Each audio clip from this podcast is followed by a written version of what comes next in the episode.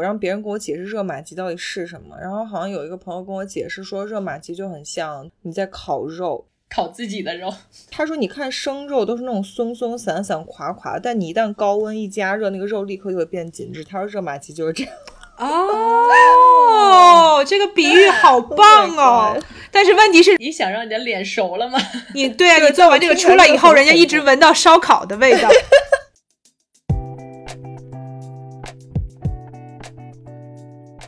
作为一个新时代女性，不管你事业多成功，或者生活多幸福，是不是无意间也会冒出“我够好吗”这个疑问？欢迎来到我们的 Podcast Good Enough，你很好，新手女的幸福指南。希望我们一对太平洋两岸的闺蜜之间诚实亲密的闲聊，能给各位听众带来一点快乐或者一点启发。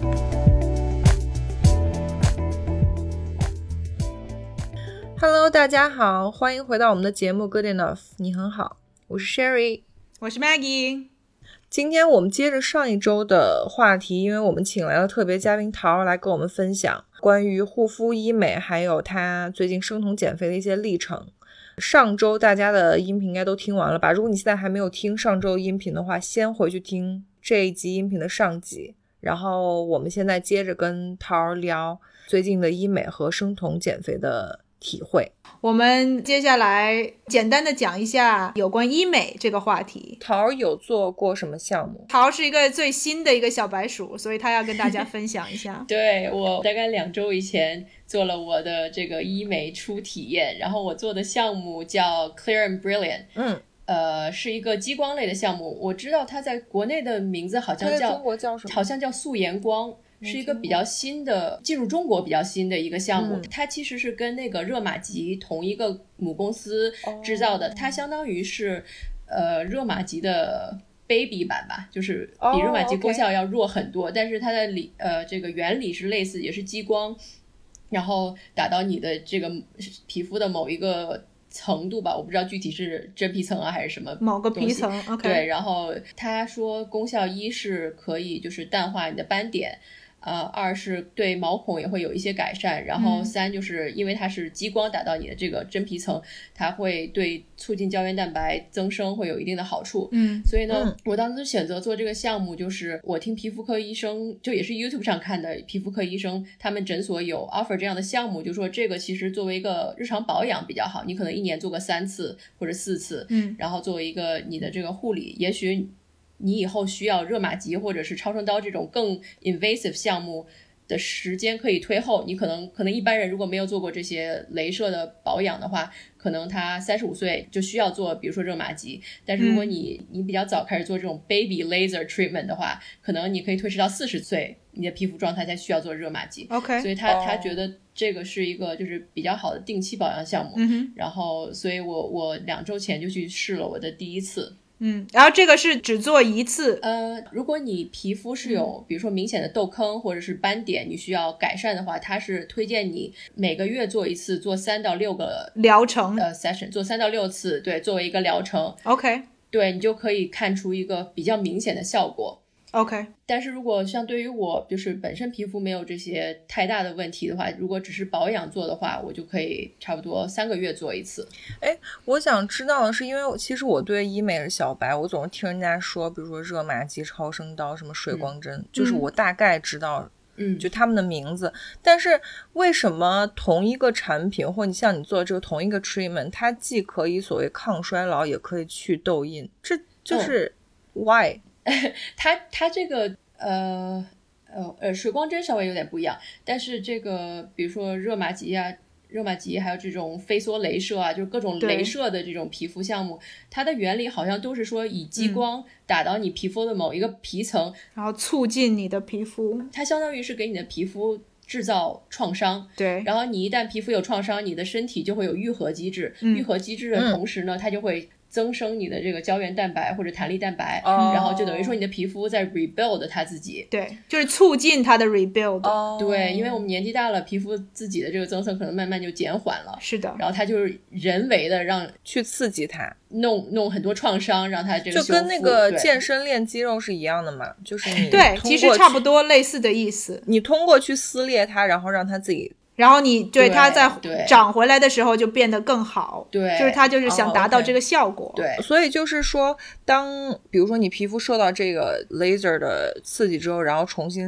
生成，所以就是对于有比如痘印或者是色斑的人，他就会通过重生就会改善这个，对吗？如果是如的果如果你对没有那些呃 issues 的话，它你皮肤就是只是单纯的会紧致，对就是你去对做的话就没用。也不是没用吧？我觉得你去做没什么用，就是你不会看出它所谓的这些嗯哦它强调的功能。我以为这些都是 anti aging 呢。算是 anti aging，陶刚刚不是也说了吗？就是保养的对，一其实一种一部分。对，我觉得医美，尤其是在亚洲的观念，比较属于一个保养的项目。在嗯美国，其实医美是属于一个治疗，就 treatment，就 right？老美他们都是因为真的满脸痘坑，或者是有刺青，或者是什么老人斑、什么色斑超级多，他们去做这个当做一个 treatment，而不是作为保养。所以他们会选择，就是医生会帮你选，就比如说你想，这甚至这些镭射，它可以就是去掉你的这个纹身，那那个它的它需要的激光的呃种类啊，或者是打的深度可能就不一样，所以医生会根据你的这个需求来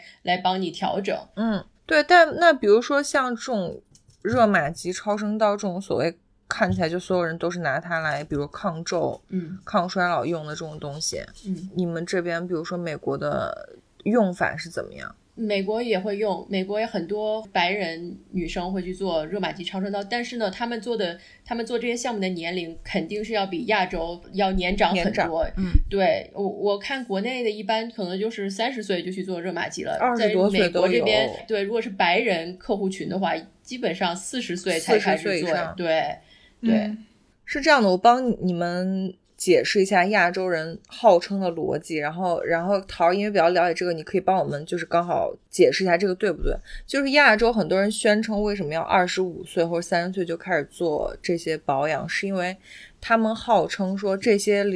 treatment 会帮你把皮肤维持在你现在状态，比如说你二十五岁去做。嗯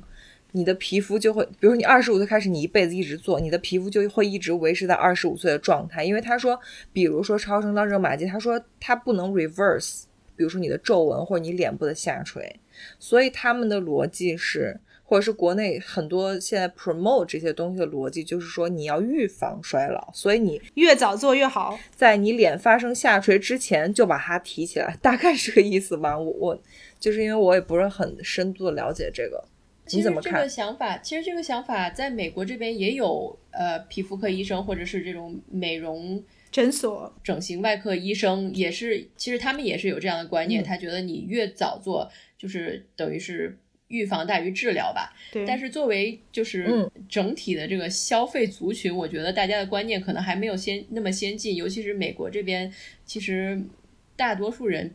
不是说那么追求一定要看起来特别年轻，甚至很多白人女生说我不想看起来这么年轻，啊，对，所以对他们他们对这这跟审观美有念关可系能就就觉得哦，我等到时候老了再去做就好，对或者是美国这边这种嗯整形也好，护肤也好。这这种观念可能还没有国内那么，就是这个 marketing 可能做的没有国内那么我觉得这是整体审美的差异吧，就是亚洲人本身在接受 aging 这个问题上面就是比较嗯单一，嗯怎么说，它比较标单准很一严苛。嗯对对对，美国这边审美多元一对些，然后美国美国这边，一个是像桃说嗯的，真的这个标准就没有那么高，有的时候觉得说看起来成熟一点也没什么不好。对对然后另外一个就是，你真的要到一定的经济能力才能够花得起这个钱吧？你不可能就是用爸妈的钱去做这些整形什么的。我觉得在美国这边，真的不不会是这样子对的。对，爸爸给你一巴掌，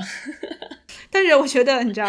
就是什么是 priority？像亚洲真的对保养这方面很注重，对就是因为对外观我觉得更加的注重，所以就对真的愿意花时间，然后花钱嗯，然后提早去 prevent 预防这些问题。但是刚刚 Sherry 你说嗯，一个人如果从二十五岁开始做医美，他比如说七八十岁去世，他要花多少年，要花多少钱才能够保持他这个他想保持他二十五岁的这个皮肤状况？嗯真的蛮费劲儿的。而且说实话，现在技术到底有没有成熟到，就是说你可以 completely a hundred percent，就是 rely on 它的安全度，或者是我觉得他虽然这个 theory 你这样说听起来有道理，但是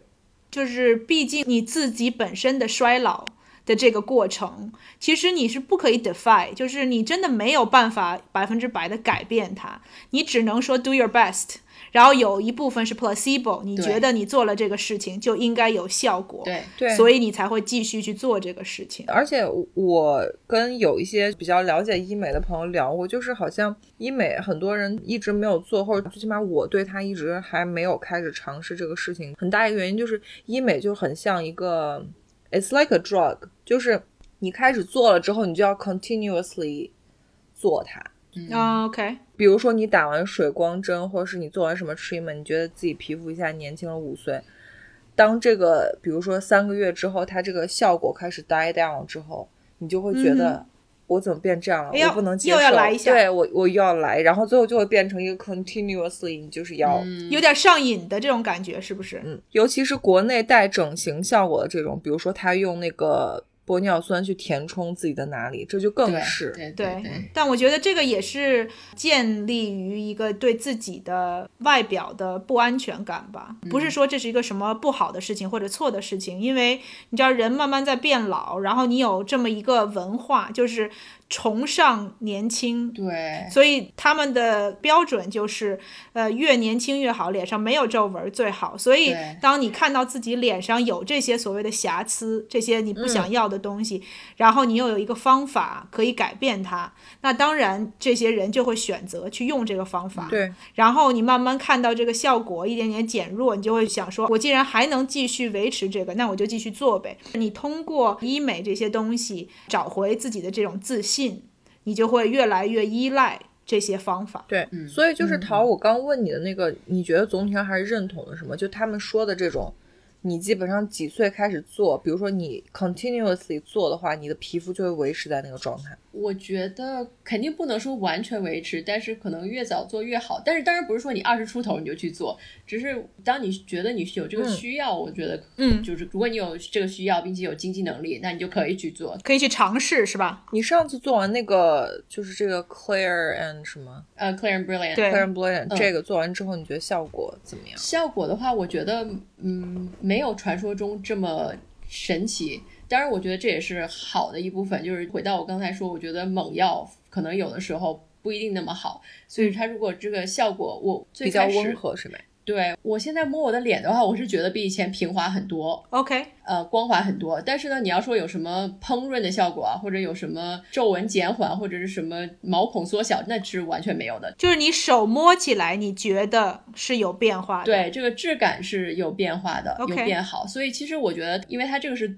基本上是最弱的一种镭射 treatment，嗯所以它其实相当于就是帮你 resurface 一下，稍微抛一下光哦然后刺激一下你内里的这个什么胶原蛋白。但是这个胶原蛋白增生的这个刺激，肯定是你不是说两天就能看出效果，那可能一个月以后也许能看出一点点效果，嗯但是不会说就好像做完了就像打了玻尿酸一样，脸特别嗯烹润，然后就立竿见影的那种。你你是多久之前做的？我两周以前做的，嗯，哦，那可能效果还没有 a hundred percent。对花多少钱啊这个的话，我当时是买了一个 package。 ？OK，你是去那个 dermatologist 那边不是，我是去 Laser Away，就是美国最大的一个连锁的 OK 这种专门做这个镭射这些东西的。对，还有做镭射除毛啊嗯这些皮肤管理类的吧。然后他当时是 Black Friday 打折嗯嗯六嗯次是一千六百八十的样子吧，所以很便宜，一次差不多才不到三百块钱美金，嗯，那蛮便宜的。很便宜，如果你要去皮肤科医生那边的话，你觉得差不多要多少钱？大概是六百到六百五一次。呃湾区的话，你要是在外州的话，便宜很多。哦，湾区很贵啊。所以还蛮值的，两百多、三百块一次去尝试一下，其实还算不错。对啊，对啊。嗯，然后就是你们刚刚说那个，忽然想到，就最近很多人很追求那种脸上就到四五十岁还是什么都没有那种。像小姑娘的模样，最近我我撺掇 Maggie 跟我一块儿看那个《Undoing》，就最近很火那个呃 HBO 那个电视剧，然嗯后 Nicole Kidman 在里面，我看所有影评对她最大的吐槽就是脸上打的东西打的太多，脸上做不出任何表情，整个嗯脸就一直是一张平的脸，然后任何表情都做不出来，有点僵的那对种。他们很多人看那个。个觉得引起不适， 就是大家就觉得好假，是不是？对对，其实还有一点，就是我很小的时候，不知道谁跟我说，就是你看一个人老不老，看眼睛吗？看脖子，哦，对一个人他哦可以整脸，但是他的脖子上面那些皱纹和细纹是拉皮啊，拉皮也没有用，因为这个皮它一个是会下垂， 哎呦我的妈呀，这两个人，听众朋友，我跟你说，这两个人一直像那种长颈鹿似的在那拉脖子。 就是有人跟我说，就是你看这个人，他的脸可能很光滑，然后没有皱纹，也没有细纹，然后你看到脖子往下，如果你看得出来，嗯很有道理。真的脸和脖子不是一个年纪，你就知道说这个人可能年纪大一点儿。啊嗯 你说的这个说法我也听过，但为什么我听这个呃说法的结论是说保养的时候一定不要忘了擦脖子？ 确实说的没有错，我觉得这个对 logic 是对的，就是说你嗯光擦脸之余，你也要花一些时间去弄自己的脖子，然后把它保养的尽量跟你的脸的皮肤一样好。脸是匹配的，但是我很少看到，就是大部分的人脸做的很好，脖子都会泄露他们的年龄。我脖子能看出来吗？你脖子我脖子很看看好，年你龄一共你脖子看起来天呐超好 m y God，我们一共就三十出头，你还想看起来多老啊？ 啊，桃儿，对你的这个医美的分享完了吗？嗯，还有什么别的想要说的心得什么的吗？对，嗯，因为因为桃儿其实也是第一次做，对所以她也是而且我是那种我以前从来没有做过脸，就是你知道很多人，比如说一个月会去做一次嗯脸，我都没有做过，就所以这去美应该容是院第一嘛，次是不是？对我都没有去过，我也是，所以这应该是我第一次别人搞我的脸。 大动作，对，呃，他会涂麻药，嗯因为我第一次做，我也不知道嘛，我有的这个脸颊就是这个下巴颏这个地方有的就没抹到，所以呢，他他那个激光到没抹到的地方就巨疼。哦、no，对啊，因为它是激光，就等于烧你的脸啊嘛。对，但是他们跟我说，这个跟热玛吉比起来，基本上就是算一点疼痛感都没有。对反正热玛吉不能涂麻药，啊，是哦，或者是天哪比较弱的麻药或什么。我记哦得人家说，因为我一直不懂医美这个东西，我让别人给我解释热玛吉到底是什么。然后好像有一个嗯朋友跟我解释说，热玛吉就很像你在烤肉，因为肉在生的时烤候。自己的肉，就是他说，你看生肉都是那种松松散散、垮垮，但你一旦高温一加热，那个肉立刻就会变紧致。他说热玛吉就是这样。哦，这个比喻好棒 Oh my 哦 god！但是问题是，你想让你的脸熟了吗？ 你对啊，对你但做我完这听起个来出就来很以后，人家恐一怖直闻到烧烤的味道。 他们说类似就是这个效果，当然它的、嗯呃灼烧肯定就是 轻微的嘛。对，这是 rare 的嗯肉，只是嗯嗯皮被煎了一下，然后里头还是嫩的。本来是纯生，现在变成类似于 rare 或者是 medium rare 三分熟。 medium rare 的话，就能闻到烤肉的味道， 对就随着你走过，就飘过烤肉的味道。好可怕。对，真的很可怕。然后你刚刚不是问我就是美容院那个事情吗？啊就是对我也是，就是因为我从小就是很喜欢在我脸上乱抹东西，然后后来被我妈说，最后事实证明她说的是对的，所以我后来就很相信她这一点。然后她就跟我讲了很多，因为他们那个年纪，就是刚才桃儿也说，父母那年纪可能接触这些东西比较少，但我妈就说她身边有很多朋友，就是阿姨，她们很喜欢去美容院。嗯我妈就跟我讲说，你千万不要去 美容院。她说那些成天去美容院的阿嗯姨都是脸越做越糟，就是还不如不要去。所以我从小就对美容院稍微有一点点就是排斥的心理，嗯再加上后来我有听到有一个也不算是嗯朋友吧，就是一个我认识的人，我听说。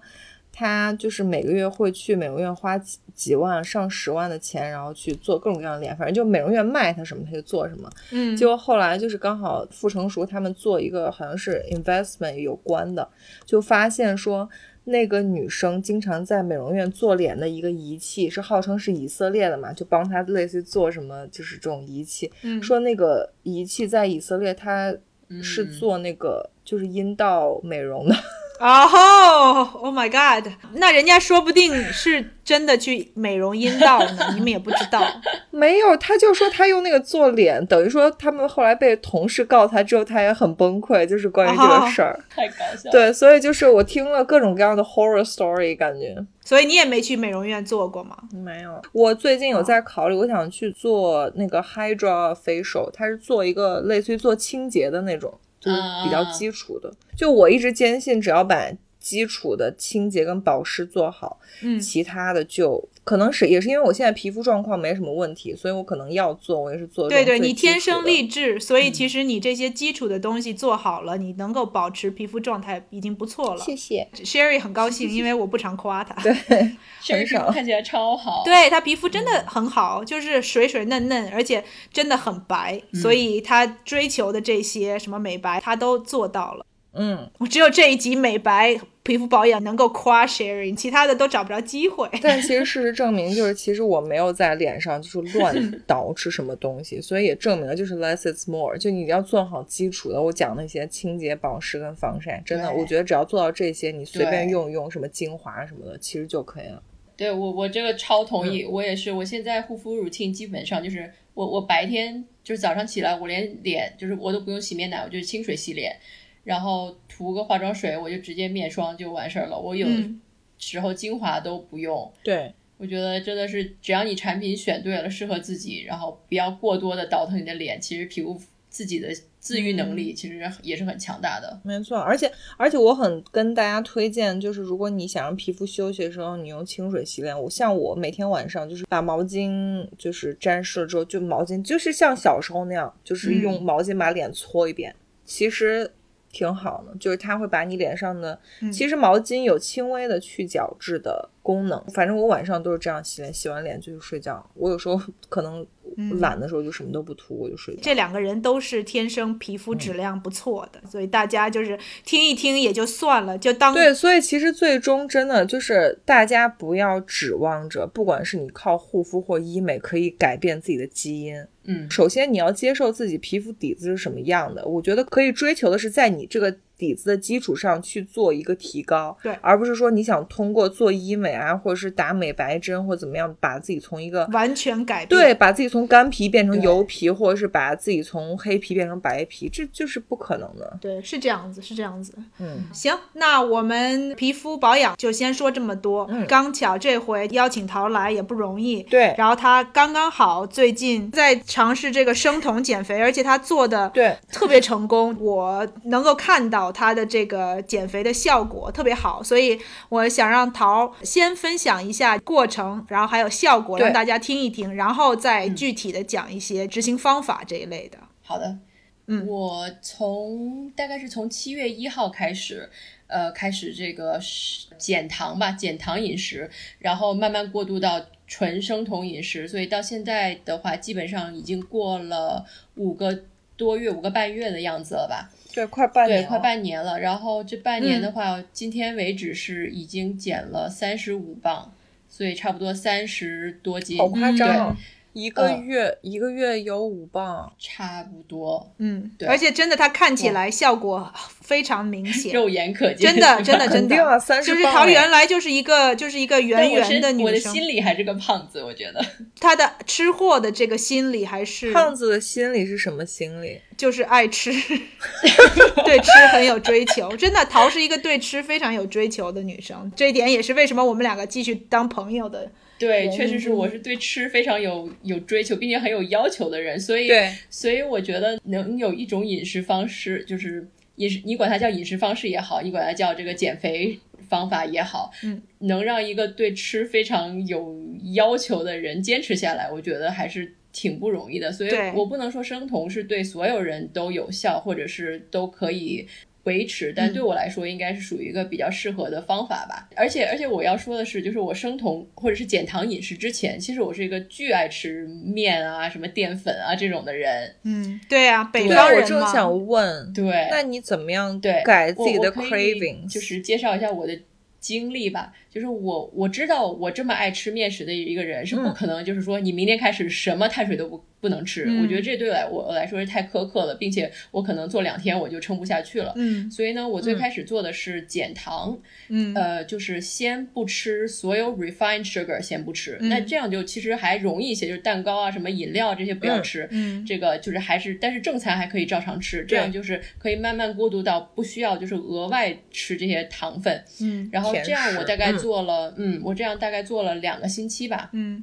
两个星期以后，我对这些甜食就是 craving 不是很大了，以后呢，我就开始减主食。嗯所以那我就主食不吃了，但是我呃就是精米或者是精面不吃了。嗯但是呢，如果我饿的话，我还可以吃一点地瓜呀、土豆这种嗯植、植粗粮物类的，对、嗯粗粮。又这样做了可能两三个礼拜吧。然后呢，这两三个礼拜过了以后呢，我就把这些呃粗粮也减掉了。那就每一天呢，就只吃呃肉、蔬菜，呃，会吃一些就是根茎类的，不是淀粉的蔬菜，比如说萝卜、胡萝卜、白萝卜，嗯呃，这种东西。嗯然后呢，当我非常想吃面的时候，其实因为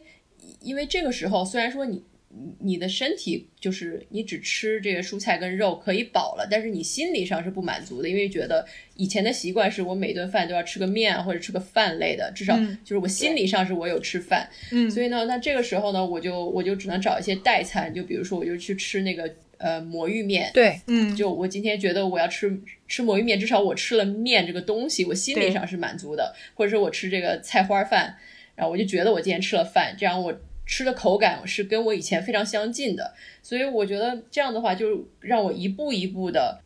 把这些以前吃的碳水从我的这个生活 routine 中去掉，嗯所以我这样减糖大概做了一个半月到两个月吧，嗯之后呢，我就开始就是读大量的关于生酮的文章，或者是看一些视频啊、一些医生的讲解什么的。嗯然后呢，这个时候我就开始研究，就要开始算什么呃 Macros 各种 macro，你你摄入的各种这个营养群啊，然后你的比例啊什么之类的。嗯这个时候呢，在我同时算卡路里和这些比例的时候呢，我又把水果也戒掉了，因为果糖也是对生酮不呃可以果糖也是就是比较。嗯生酮不对可以比较吃比较难搞的一个东西。嗯所以呢，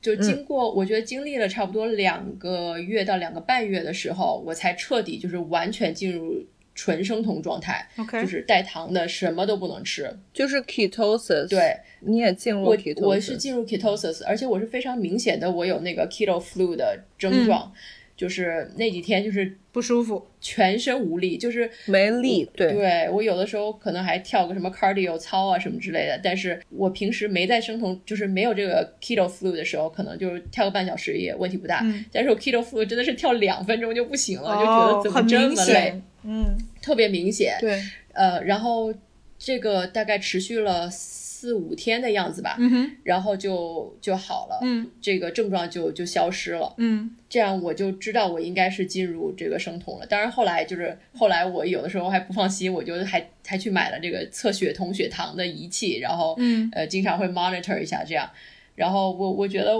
我可能有的时候跟 Sherry 也比较像，有的时候把自己的身体拿来就是像做实验一样。对，对嗯我我知道，就是一般来说大家说吃吃生酮是不能吃糖任何淀粉类的东西嘛。嗯就这样才能保持你在这个生酮的状态。但是呢，我看了一些 YouTuber 的视频，他们说其实每个人对碳水的这个敏感度呃接受对度不一样。嗯对，就是你你你可以有的人可以吃 up to 五十克碳水，然后还保持在生酮的这个状态。嗯，所以呢，我就是想测试一下自己。就是你我有就测试可自能己有大一概天吃碳水吃到多少对的 upper 对 limit 嗯是多少，嗯，，对，所以目前来说，就是我吃一顿饺子是不会破酮的。好厉害。对，但是一天只能吃那一顿饺子，你不能两餐就是三餐都吃饺子，那肯定不行。所以就大吃概一顿是饺子多的少话不会克破酮？大大概概五是十多克少碳水哦，OK、o k 所以对你可以吃到五十克碳水，不破酮。而且因为你时间很长了呀，你等于说连续几个月一直保持在 ketosis 的状态，所以你本来酮体就很稳定。对，而且我觉得挺神奇的一点就是，你进入这个生酮状态以后，其实你对碳水已经没有任何的欲望了，哦，是吗？对，而且不会饿。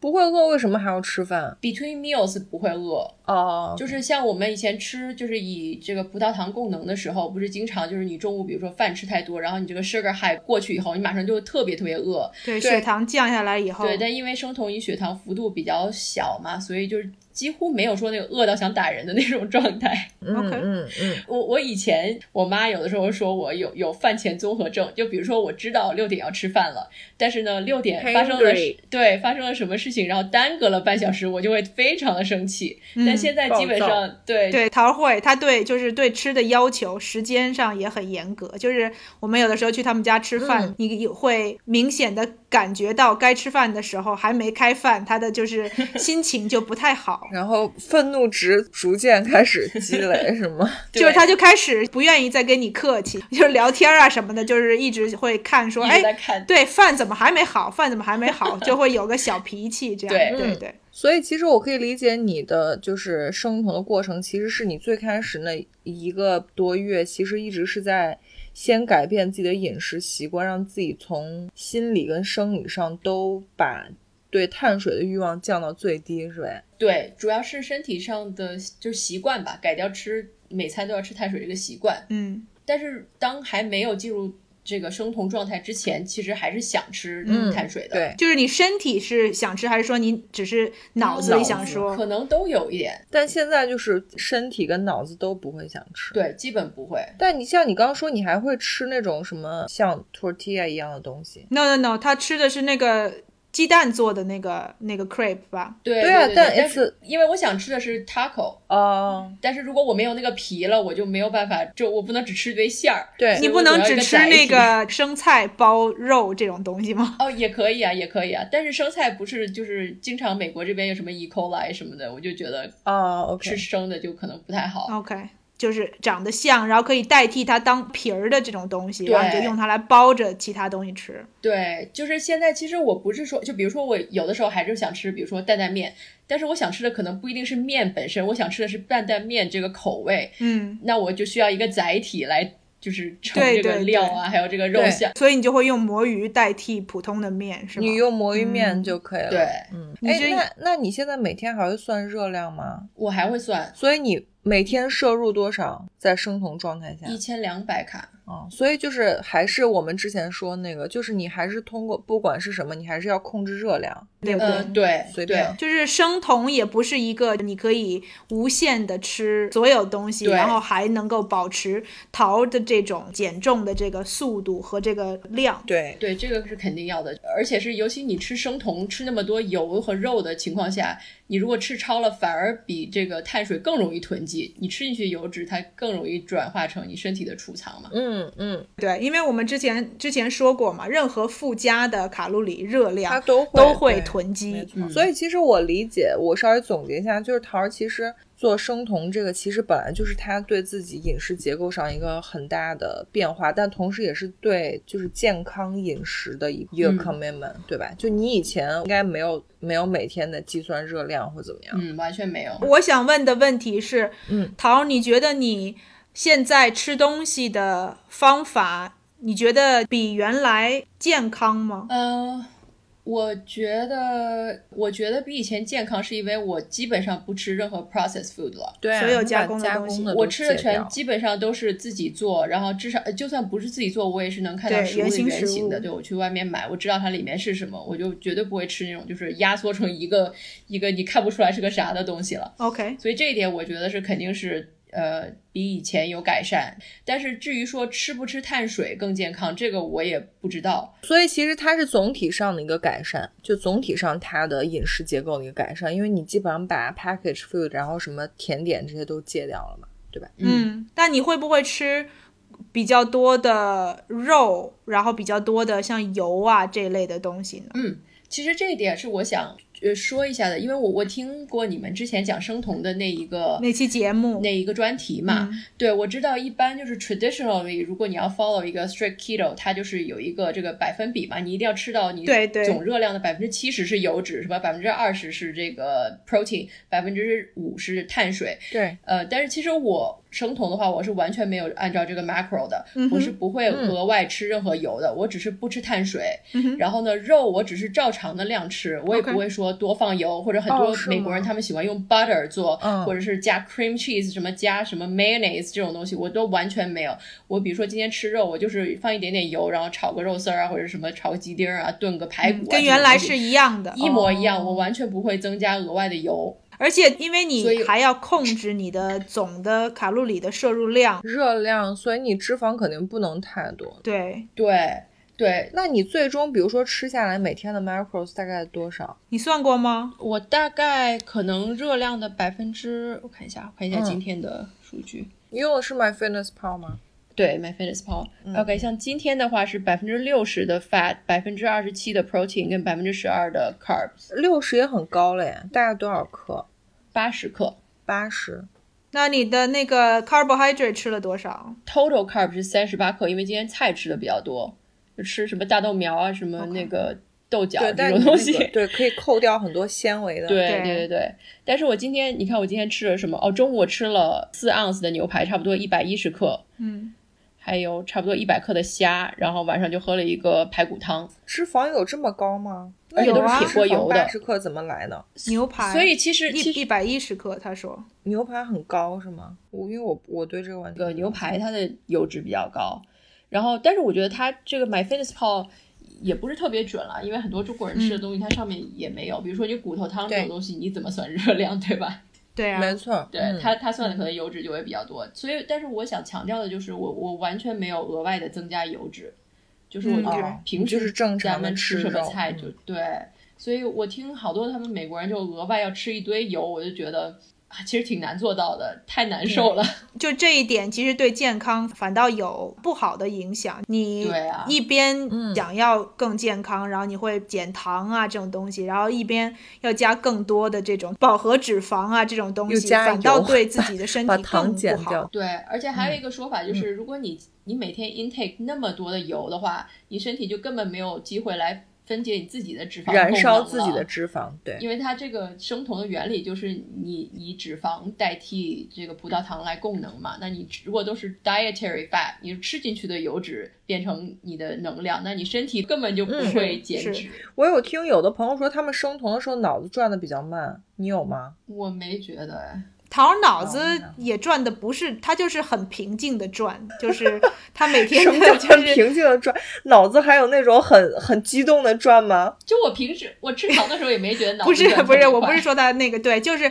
我觉得他就是很均匀的转，也没有特别需要特别高的卡路里来供应他的这个脑子。对，没但有他不是你不是做建筑的吗？就建筑设计应该是蛮，就还是说脑力工作，所以他常加班嘛？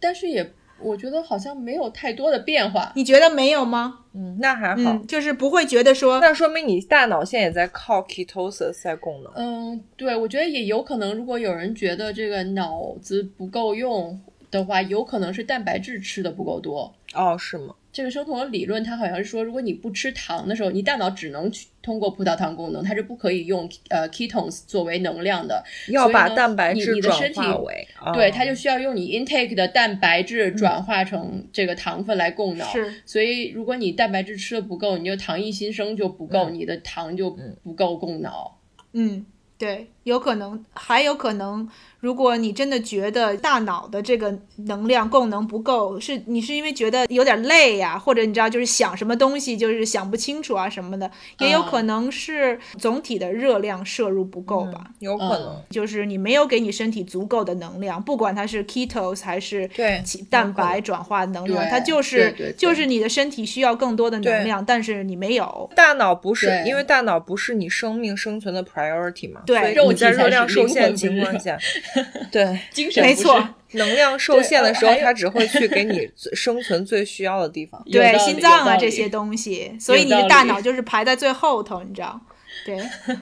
桃，你有说道你理刚刚想说什么？啊我刚才想说，就是我记得，就是你们之前你跟 Sherry 聊那个生酮饮食的那一集，嗯我记得 Sherry 有一次在飞机上就突然就是这个。对，就低类血似糖低血糖的症状，嗯当时是以为是是是是不是低血糖，所以就喝了一罐可乐。我记得，嗯，还有 pretzels 对，其实我在生酮状态的时候也体验过这个，就是有这个过 dizziness，这种但感是觉呀、啊对对对，但是、哦呃后来我去查，然后这些就是支持这个生酮饮食的医生，他们就说那其实不是低血糖，那是因为你缺这个电解质，对啊，什么我有 iron 啊听说这点，呃所以后来我就 magnesium、potassium 这种东对西。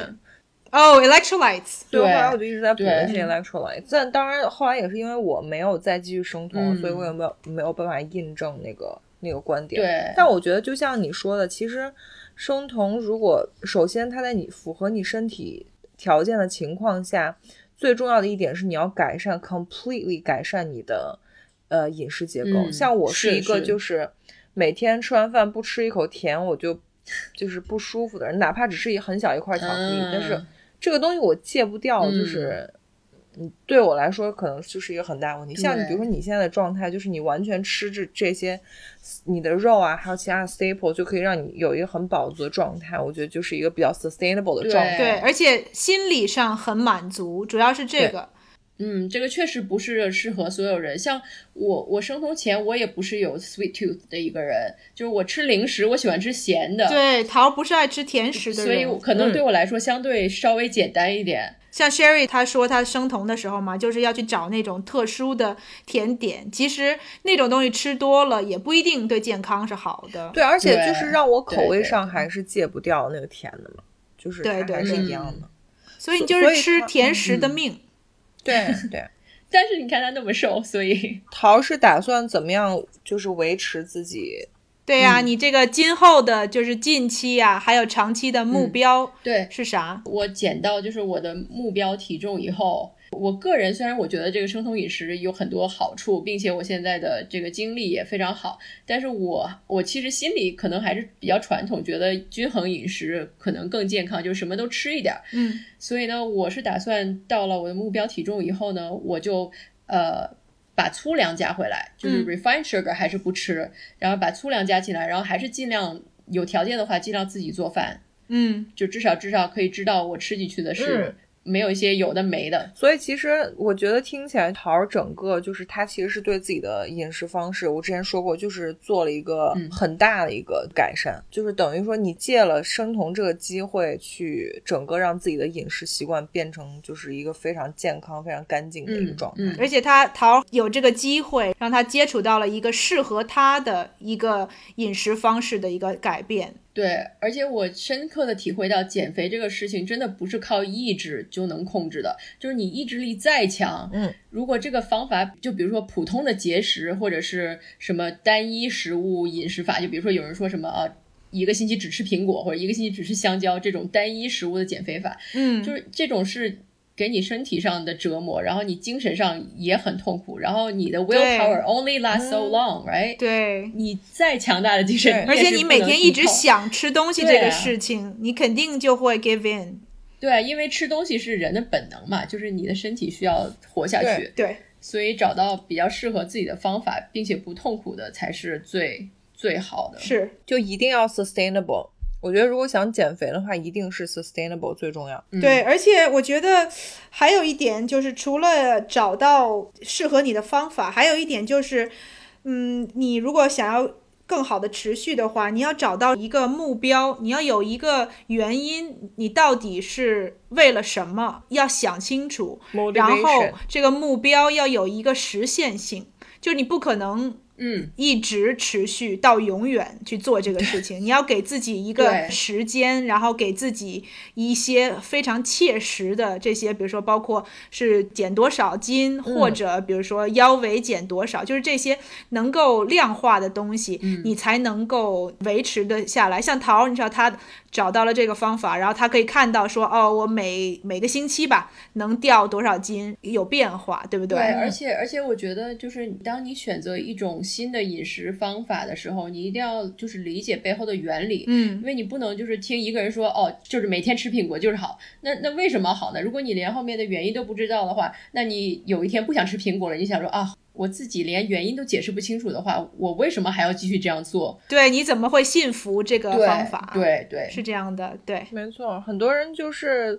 嗯，比如说听听说别人，比如说用生酮或用什么方法减肥或什么方法护肤，他就无脑去跟，他就觉得这个东西一对定好。嗯，你如果连它的原理都不了解，你根本不会知道它到底适不适合对你。对对，啊，当然，我们跟大家分享桃的这个经历，不是说哦，我们现在要突然要推崇这个生酮减肥这个方法，并不是这样的。嗯我们还是遵循我们之前一直在倡导的，就是要找到适合自己的方法，对有自己的目标，然后能够持续的最大化的让你自己的健康有保嗯哼证，然后有改善。其实这样是最好的。嗯对，就像我就完全不适合，然后我就不会再试图跟我的、我的基因或我的身体做斗争，对去去做斗对争，我可能会试一些别的方法。对没错，而且像桃儿和 Sherry 俩人儿都做了自己的 research，对他们要试试这个方法的时候，起码你了解最基本的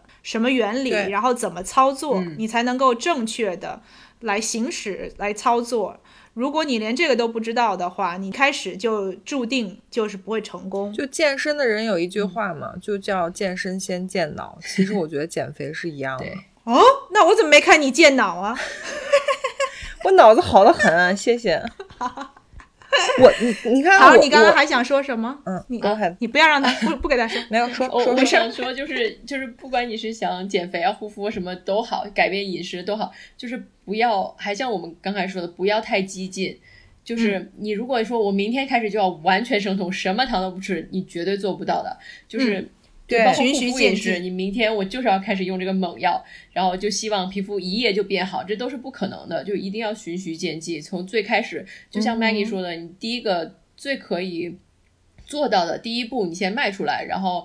嗯维持一段时间，一点一点然后再来一点一点来，对对啊，我觉得桃儿的经历就特别完美的证明这一点。他嗯是先逐渐的，就是通过一两个月的时间去把自己的饮食结构做一个调整。对、嗯也主要是嗯因没为错了解自己的个性，就知道明天如果开始完全减糖是完就是绝对做不到的，对啊，是啊，不要高估了自己的意志力，真的，嗯，人的意志力没有那么强的，真的，真对的，啊，而且人家不是都说二十一天才可以形成一个新的习惯吗？没嗯错，没错。所以你就用二十一天给自己这么长的时间，去呃建立一个新的习惯，嗯，然后慢慢慢慢的，你如果变成了习惯，你就不用再去纠结说你到底要不要做这件事情。所以你先建成这个习惯以后，你才会有更大的机会能够成功。对我，嗯我听过一个医生说，就是你不是说减了肥才变健康，而是你变了健康，你就自然的会会瘦。 Exactly，就像我们之前跟听众聊过的，就不要太在意体重秤上那个数字，没错，没错，没有人会把体重秤上数字贴在脑门上。对，你也可以，你可以可以开始一个新的可以新的你可 trend，哦以试试， 试了之后留言告诉我们。我都不称，我们家体重从我搬家以后，体重秤放在车库里头。我那天看见了，我想说我给它拿上来嗯量一量吧，后来我也没没量，所以我现在也不知道自己多重。对 啊，这嗯样挺好。对了，我突然想到一个，呃，想跟你们分享一下的东西，这个是我自己完全没发现，但是是我身边见过真人的人都说过，包括我记得 Maggie，就是咱们上次去吃那个达 A 后的时候，嗯你跟珍妮弗好像都说过，就是自从我可能生酮几个月以后，所有见到我的人都说你的皮肤变好了，一嗯是皮肤变好了，二是不泛红了。嗯 我以前你们知道我脸就是很红，就是哦好像一直很敏感，或者身体一直有 inflammation 那种感觉。嗯然后自从我生嗯酮哼几个月以后，就是所有见到我的人都说了，他说瘦就是当然是肉眼可见的，但是皮肤这个事情我自己没发现，但是好多人跟我说，嗯，就是看起来皮肤状哦态变好哦了。嗯，好像炎症减少了。嗯，interesting，也是一个好的效果，就是、 Unexpected，对，嗯、好，吧。那我们还有最后，Sherry，你还有什么想跟我们大家说的吗？尤其是年轻的时候吧，就是我觉得还是要理智。然后就是，尤其护肤的这个事情，就是说大家会把大量的时间跟精力投入在这个、这个东西上，还是就是像我们说的，就是要，嗯，在这种需要脑子的事情上，还是多用自己的判断力跟亲身实践去结合，不要别人说什么就是什么。就是护肤真的最忌讳跟风这件事情，因为刚才我们也跟大家分享了很多我们自己跟风的经历，其实最终都是 failure。最终都是一个找到适合自己的一个过程。是这样的，然后我最后想说的就是，我觉得不要对自己太苛刻，嗯。就是你要了解自己，并且。逐渐的做改变就可以了。嗯，回到我们的 podcast 的初衷，就是 you are good enough，嗯，做你自己，嗯，其实最好。没对，错好吧，那我们今天聊的差不多了，我们很感谢桃子来当我们的特别嘉宾，跟我们分享了很多的内容。，对，非常感谢桃儿能来给我们做各种方面的分享，尤其他是一个就是很明显做任何事情都带脑子的人。谢谢你们邀请我来，很开心跟大家聊这些女性话题，就是大家分享，就是特别有趣，而且很有干货，对对，我觉得就是我们很 informative。我们 target 的听众其实就是想说，跟我们一样，就是说稍微过了就是年少无知的阶段之后，就是我们生活其实应该做点减法嘛，到底应该什么东西是最重要的？然后希望可以通过我们的分享，让大家少走一点弯路。对，好，那我们这一期就这样吧。提醒大家，记得给我们打五分，我打五星，对嗯打五分然后跟你的朋友分享我们的节目。对我们今天聊的话题，不管是护肤、医美啊，然后包括生酮，还有我们以后会讲的营养啊，什么各方面，大家有什么样的问题或有什么的心得，都可以跟我们分享。嗯，那我们下期再见吧，好，好，就拜这样，拜，拜拜。拜拜，谢谢你们。再见大家，拜。